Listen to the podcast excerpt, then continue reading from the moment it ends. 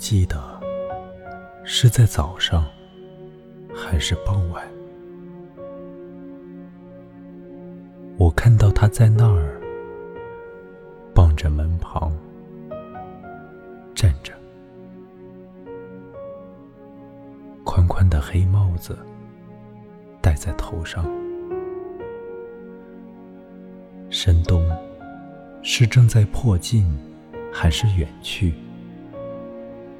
我是否确实记得那是他，而并非脑海中的幻梦？不过，无论怎样，那年冷，冷，冷，真冷。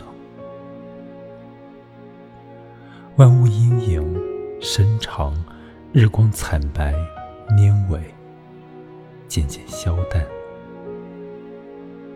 他一定在那儿，因为之后他就不在了。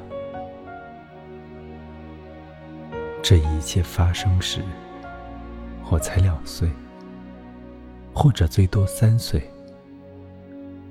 我不懂事，但是记得，父亲离家是在一个二月的早晨。过一个九月的傍晚。